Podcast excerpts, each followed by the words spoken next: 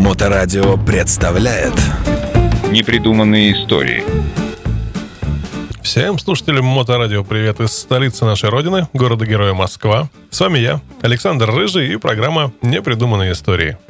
И мы продолжаем историю знаков и их появления на дорогах и в ПДД.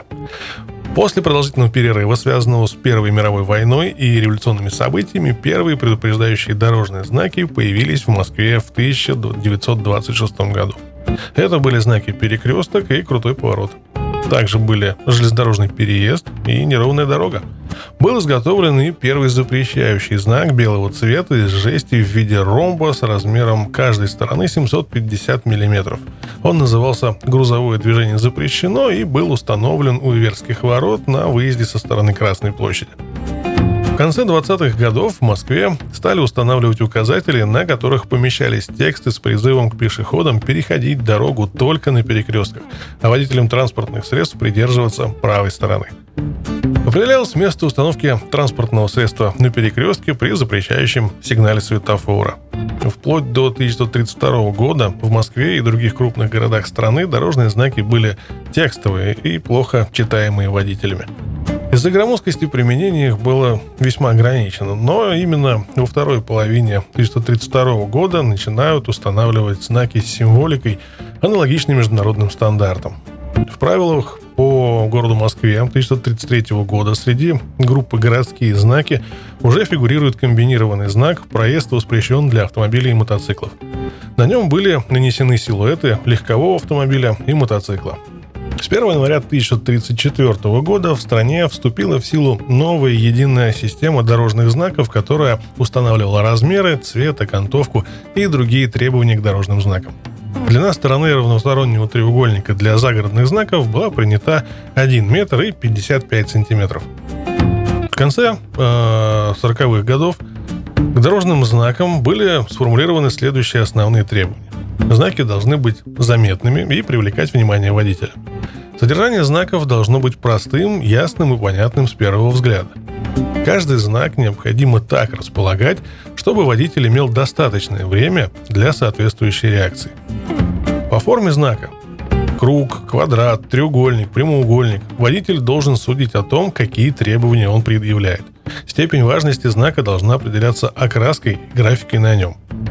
В начале 50-х в правилах всех областей знаки делились на три группы. Предупреждающие – 4 знака, воспрещающие – 14 знаков, указательные – 8 знаков, однако были и исключения. Так, в правилах Крыма 1951 года имелось 4 предупреждающих, 15 воспрещающих и 6 указательных знаков. Знаки, предупреждающие об опасных местах, обязывают водителей транспорта следовать со скоростью не более 15 км в час, не производить обгона и проявлять особую внимательность, сообщалось в правилах по городу Горькому 1950 года. В соответствии с утверждением э, в 1953 году ГОСТа э, 2965-53 дорожные знаки были вновь разделены на три группы, предупреждающие, запрещающие, указательные – Группа предупреждающих состояла из восьми знаков. Это был э, железнодорожный переезд, перекресток, извилистая дорога, поворот направо, поворот налево, крутой спуск и прочие опасности. А в группе запрещающих было 23 знака. Отныне действующих в наибольшей степени отличались только три из них. Стоянка запрещена. Это был знак круглой формы с красной окантовкой и перечеркнутой насквозь слева направо буквой «П». Обгон запрещен. Знак круглой формы с красной окантовкой и вертикальной линией, которая перечеркивала черную стрелку, указывающую э, данный маневр. Обгон грузовым автомобилем запрещен. На знаке круглой формы с красной окантовкой указывалось две стрелки – движение прямо и движение маневра обгона. Эти два последних знака были самыми непонятными, и их смысл с трудом угадывался. Красная кайма играла важную роль, так как именно по ней регламентировалась зоны действия некоторых знаков данной группы. Например, зона действия знака «ограниченная скорость движения», если красная кайма на знаке была замкнута, распространялась в городах до площади или пересечения с магистральной улицей. В других населенных пунктах на дорогах до конца населенного пункта. На дороге вне населенных пункта до ближайшего населенного пункта. Если в красной кайме в нижней части знака имелся разрыв и не было цифр, то до ближайшего перекрестка. Если в нижней части знака имелось обозначение, число или буквы, то на указанное ими расстояние. Группа э, указательных включала 11 знаков. Они имели форму круга, окрашенного в желтый цвет, э, на котором черной краской было нанесено условное обозначение. Самым необычным для глаз э, нынешних водителей выглядели знаки «пешеход», направо только при зеленом сигнале светофора, направо только при красном сигнале светофора, прямо только при зеленом сигнале светофора, место стоянки транспорта, где хорошо знакомая буква «П» находилась э, на знаке круглой форме с желтым фоном. Э, знак «пешеход», он представлял собой э, черный равносторонний треугольник и требовал снизить скорость движения транспорта до предела, обеспечивающего безопасность. Перечисленные выше три знака характеризовали условия движения на регулируемых перекрестках. Они устанавливались перед перекрестками и говорили, при каких сигналах светофора или регулировщика разрешается на данном перекрестке движение в направлении, указанном на знаке. В качестве средств регулирования использовались следующие указатели, которым присваивались э, буквенные индексы.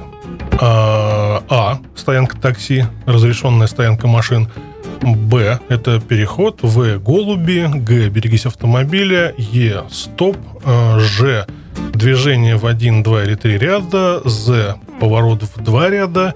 И проезд по трамвайным путям запрещен. К – остановка транспорта обязательно. Л – остановка транспорта не обязательно. В местах действия указателей Б, э, В, Г и Д водители должны были двигаться с особой осторожностью и не совершать обгон. Кроме того, указатели имели для водителей силу дорожных знаков, если они были написаны черной краской на желтом фоне. В 1955 году появилась новая группа из пяти знаков, объединенная общим названием «Особые условия движения на регулируемом пересечении улиц или дорог».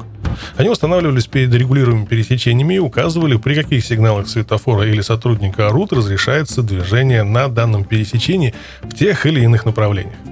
Как и все указательные, эти знаки имели круглую форму и прекращали свое действие с нуля часов до 6 утра. По ряду причин они так и не прижились на наших дорогах. Следующие изменения в структуре отечественных дорожных знаков произошли в 1960 году. Именно в тот момент окончательно сложилась система, которая в настоящее время с небольшими дополнениями используется на наших дорогах. А на сегодня это все.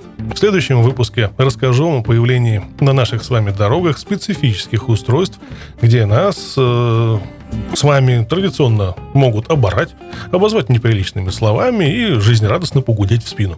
Да, вы догадались правильно. В следующем выпуске речь пойдет о светофорах.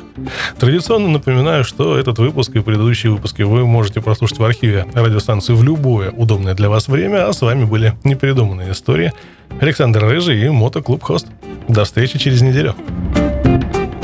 Непридуманные истории. На Моторадио.